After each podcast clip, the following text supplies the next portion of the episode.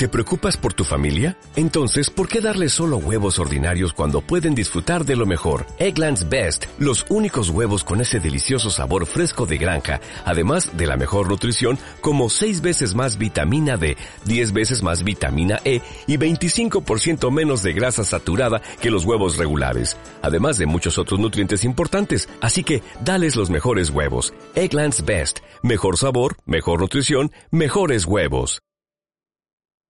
Capítulo 9. Melquisedec. Loti fue la tercera persona que reconfortó a Sara. Muy pequeña todavía ignoraba lo que es la adversidad. Se encontraba perpleja y confundida ante la inexplicable situación en que veía a su amiga, su madre adoptiva. Había escuchado cuánto se decía de lo que ocurría a Sara, pero no podía comprender, parecía tan distinta, porque llevaba un vestido negro y viejo y se presentaba en clase solo para enseñar a las más pequeñas en lugar de ser una alumna más. ¿Es verdad que ahora eres muy pobre, Sara? preguntó en forma confidencial la primera mañana que su amiguita se hizo cargo de la clase de francés. ¿Tan pobre como una mendiga? insistió, introduciendo su pequeño puño rollizo en la palma fina de Sara, mientras la miraba con los ojos húmedos. No quiero que seas tan pobre como una mendiga. Como amenazaba estallar en llanto, Sara se apresuró a consolarla, la tomó en sus brazos y le explicó. Las mendigas no tienen casa, y yo sí la tengo. ¿En dónde vives entonces? insistió Loti. Esa alumna nueva duerme ahora en tu cuarto, del que se llevaron todas las cosas lindas que tenías. Yo vivo en otro cuarto. ¿Es lindo? inquirió Loti. Quiero ir a verlo. No hables tanto, querida, le advirtió Sara. La señorita Michi nos está observando y se va a enfadar conmigo por dejarte charlar en clase. Sara ya sabía que se le hacía responsable de la menor infracción que cometiera sus discípulas. Si las pequeñas no prestaban suficiente atención, si cuchicheaban o estaban distraídas o inquietas, era ella quien se amonestaba. Pero Loti era una niña resuelta. Si Sara no quería decir dónde vivía, ya sabría ella cómo averiguarlo. Hablaba con sus compañeritas y rondaba las mayores prestando oído cuando charlaban. Una tarde al anochecer, salió a explorar y descubrió las escaleras cuya existencia ignoraba hasta ese momento. Al llegar al piso de las bujardillas, se encontró con dos puertas contiguas y al abrir una, vio a Sara, subida en una mesa vieja mirando embelesada por la ventanilla. ¿Sara? ¿Mamaita Sara? exclamó con horror.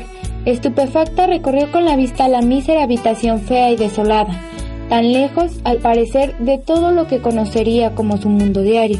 Sara se volteó alarmada al oír la vocecita de Loti. Si ahora empezaba a llorar y alguien las escuchaba, las dos serían castigadas. En un salto bajó de la mesa y corrió hacia su amiga.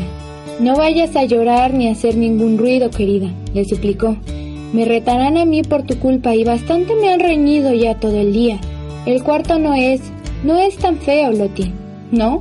Murmuró Loti, mirando a su alrededor sorprendida y desconfiada. Quería mucho a su madrecita adoptiva y consideraba que cualquier lugar en que ella se encontrase, ésta se tornaba agradable. ¿Por qué no es feo, Sara? dijo Casa susurrando. ¿Sabes, Loti? Desde aquí se pueden ver muchas cosas que desde abajo no se ven, dijo Sara. ¿Qué cosas? preguntó Loti, con aquella curiosidad que Sara siempre sabía despertar aún en las niñas mayores. Pues chimeneas, aquí cerquita con nubes y guirnaldas de humo alrededor, subiendo hacia el cielo y gorriones picoteando por todos lados que parlotean entre sí como si fueran personas. Y en las ventanas de las bujardillas vecinas pueden asomarse cabezas a cada momento y uno podrá preguntarse quiénes son y qué hacen. O da la sensación de ser tan alto como si estuvieran en otro mundo, sin la señorita Michin, ni Amelia, ni la sala de clases. Oh, Déjame verlo, exclamó Loti. Levántame, parece ser mucho más lindo que estar abajo. Sara la levantó y se sentaron sobre la vieja mesa y contemplaron juntas el panorama inclinada sobre el borde de la ventanilla que se abría a los tejados. El cielo parecía mucho más cerca que visto desde la calle. Loti estaba encantada. Desde aquella ventana de bujardilla, entre las chimeneas, las cosas que sucedían en el mundo de abajo llegaban a parecer irreales. ¡Oh, Sara! exclamó Loti, acurrucándose en su brazo protector. Me gusta esta bujardilla. ¿Cómo me gusta? Es más lindo que abajo. Mira qué gorrión, murmuró Sara. Desearía tener algunas miguitas para echárselas. Yo tengo, dijo Lottie con entusiasmo. Ayer compré un bollo con un penique que tenía y guardé un pedacito que tengo en el bolsillo. Cuando empezaron a arrojarle migas, el gorrión saltó y se posó de un vuelo sobre la chimenea cercana. Evidentemente no estaba acostumbrado a encontrar amistades en los tejados y le sorprendió las atenciones inesperadas. Lottie se quedó tranquila, inmóvil, mientras Sara silbaba con suavidad como si ella misma fuese otro gorrión. El pajarillo entendió que aquello que lo alarmaba representaba después de todo una buena intención. Ladeó la cabeza y desde su atalaya en la chimenea miró a la comida con ojos codiciosos. Loti a duras penas podía contenerse. ¿Vendrá? ¿Vendrá? cuchicheaba. Mira, como si quisiera, murmuró Sara. Piensa y piensa y no se atreve. Ah, ahora sí, ya viene. El pájaro voló hacia abajo y se acercó a saltitos al manjar pero se detuvo unas pocas pulgadas de él, ladeando su cabecita como si pensara la posibilidad de que Sara y Lottie pudiesen resultar dos enormes gatos y saltar sobre él. Por fin, su instinto le aseguró que eran en realidad tan buenas como parecían, y saltito a saltito se fue aproximando. De pronto, se lanzó sobre el trozo más grande y apoderándose de él, lo llevó al otro lado del techo. Ahora ya sabe, dijo Sara, y volverá por los demás. Efectivamente, el gorrión no solo volvió, sino que trajo un amigo, y después el amigo se fue y regresó con un pariente. Y entre todos celebraron un cordial agape gorjeando y charlando a más no poder, y una y otra vez se detenían a examinar a Loti y a Sara, ladeando sus cabecitas. Loti estaba tan encantada que volvió por completo la desagradable primera impresión que le produjo el desván. Así fue que al bajarla de la mesa y volver al mundo conocido, Sara pudo mostrarle muchas bellezas del cuarto, de cuya existencia nunca habría sospechado. Es pequeña, pero está encima de todo como un nido de un árbol. El techo inclinado es divertido. ¿Ves? Si te paras aquí lo puedes tocar con tus manos. Y al amanecer veo el cielo a través del tragaluz y según el color de las nubes si saldrá el sol o no. Cuando hay estrellas cuento cuántas puedo ver dentro del marco de la ventana. Sara caminaba por la habitación con Lotte de la mano, descubriendo con sus gestos todas las bellezas que estaba imaginando que veía y que hacía ver a Loti también. La pequeña siempre creía en todo lo que Sara le decía. Mira, decía, aquí podría haber una especie mullida alfombra india sobre el piso y en ese rincón un pequeño sofá provisto de blandos almohadones para descansar y encima una repisa llena de libros, al cómodo alcance de la mano. Allí adelante de la chimenea podría colocarse el pequeño felpudo y después unos cortinajes para tapar el blanqueo de las paredes. Harían muy lindo efecto con los cuadros que pondríamos. ¿Ves? Es un hermoso cuarto. Y quizás podríamos convencer a los gorriones para que golpeen la ventana para que yo los deje pasar. Oh, pero Sara, exclamó Loti, ¿cómo me gustaría vivir aquí? Después de un largo rato, Sara logró persuadir a su amiguita para que bajara a su habitación y luego de indicarle el camino más directo, regresó a su bujardilla, a su soledad. Los sueños se habían desvanecido. Se sentó en el suelo con la cabeza entre las rodillas y dejó vagar su mirada por el cuarto. Es un lugar solitario este, se dijo. A veces pienso que es el más solitario del mundo. Estaba sumida en esas cavilaciones, cuando atrajo su atención un ligero ruido, muy cercano. Levantó la cabeza para ver de dónde procedía y de haber sido una niña nerviosa se habría asustado mucho.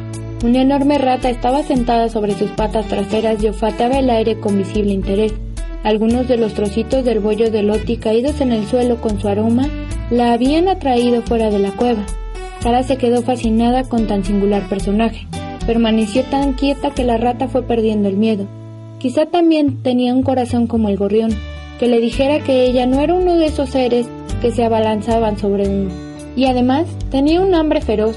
Su esposa y los pequeñitos la guardaban dentro del zócalo, pues por varios días habían tenido una suerte adversa. La cría lloriqueaba y él estaba dispuesto a todo con tal de conseguir algunas miguitas. Así es que se asomó sin titubear, mas siempre observando una prudente cautela. Debe ser triste ser ratón, pensó Sara. Nadie te quiere y al verte todos corren y gritan, ¡Un ratón, un ratón! A mí no me gustaría que al verme todos salieran corriendo y trataran de casarme. Distinto sería si fueras un gorrión, pero nadie te preguntó si querías ser ratón o si preferías ser un gorrión. Sara continuaba tan inmóvil que casi no respiraba para no asustar al ratón, Luego de un largo rato, con voz muy baja y muy suave y muy dulce, dijo, Toma esas migajas, pobrecito, ¿sabes? Los prisioneros de la Bastilla solían hacerse amigos de los ratones. Y si nos hacemos amigos, ¿cómo es que los animales comprenden las cosas? No se sabe, pero no hay duda de que las comprenden. Quizás exista un lenguaje más allá de las palabras, tal vez hay un alma en ellos. Sea cual fuera la razón, pero lo cierto es que el ratoncito se sentía salvo. Era muy simpático y estaba claro que no deseaba hacerle algún daño. El ratón había estado observando a Sara y esperaba que no lo odiara. Guiado por su intuición, se dirigió lentamente hacia las migajas y comenzó a comerlas. De vez en cuando miraba a la niña, con una expresión tan dulce que la conquistó. Una de las migas, la más grande, estaba muy cerca de Sara. Entonces el ratoncillo titubeó, pero no podía desechar aquel manjar. La chica seguía muy quieta, observando los movimientos del animalito, que olfateando y mirando hacia el costado, siempre vigilante, en una arremetida se lanzó a conquistar el último trozo de pastel. Lo tomó entre sus dientes y huyó escurriéndose en un agujero del zócalo. Ya sabía que lo quería para sus hijitos, le dijo Sara. Cada vez estoy más convencida de que puedo conseguir que seamos amigos. Como una semana después, una de las escasas noches en que Ermengarda pudo escapar al desván sin mayor riesgo, golpeó la puerta con la punta de los dedos. Pero pasaron dos o tres minutos y Sara no salía. Reinaba, por cierto, un silencio tal en el cuarto que Ermengarda se preguntó si se habría quedado dormida. Luego, con sorpresa, la oyó, soltar una ligera carcajada y hablar afectuosamente con alguien. ¡Anda! oyó Ermengarda que decía, Tómalo y llévatelo a tu casa, Melquisedec. Ve a llevárselo a tu esposa. Enseguida, Sara abrió la puerta y vio los ojos sorprendidos de Ermengarda, que estaba de pie en el umbral. ¿Con quién, con quién habla Sara? preguntó alarmada. Sara la hizo entrar con sigilo, pero había en su semblante algo entre complacido y alegre. Debes prometerme no asustarte y no hablar alto ni un poquito, si no, no te lo podré contar, respondió. Ermengarda estuvo a punto de ponerse a gritar, pero consiguió dominarse. Escudriñó la habitación y no vio a nadie, pero estaba segura de haber escuchado que Sara estuvo hablando un buen rato con alguien. ¿Serían fantasmas? ¿Es algo que me asustará? preguntó atemorizada. Algunas personas les temen, dijo Sara. Yo también al principio, pero ahora no. ¿Era un fantasma? preguntó Ermengarda con un hilo de voz. No, contestó riéndose Sara. Era mi ratoncito. De un salto, Ermengarda se refugió en medio del mísero camastro. Recogió las piernas debajo del camisón y el manto rojo. No gritó, pero había perdido el aliento de miedo. ¡Oh! ¡Oh! exclamó sin voz. ¿Un ratoncito? ¿Un ratoncito? Pensé que te daría miedo, dijo Sara. Pero no es por qué. Lo estoy domesticando. Ya me conoce y sale cuando lo llamo. ¿Te animarías a verlo? La verdad es que con el transcurrir de los días y con el refuerzo de pequeños mendrugos que Sara traía de la cocina, el ratón y la niña habían llegado a ser amigos. Al principio, Ermengarda estaba demasiado alarmada para hacer otra cosa que acurrucarse en la cama, con los pies recogidos, pero la tranquila apariencia de Sara y la historia de la primera aparición de Melquisedec concluyeron por suscitar su curiosidad, e inclinándose sobre la orilla de la cama, observó a Sara arrodillada, junto al agujero del zócalo. No, no saldrá corriendo y me saltará a la cara. No, repuso Sara, es tan educado como nosotras, es tal cual una persona mayor. Ahora observa. Sara comenzó a silbar tan bajo y suave que solo se le podía escuchar habiendo un silencio perfecto.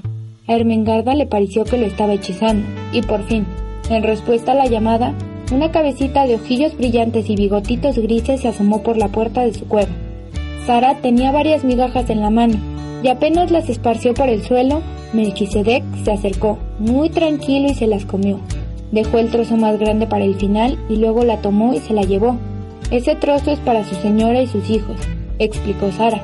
Él es muy delicado y come solamente pedacitos menudos.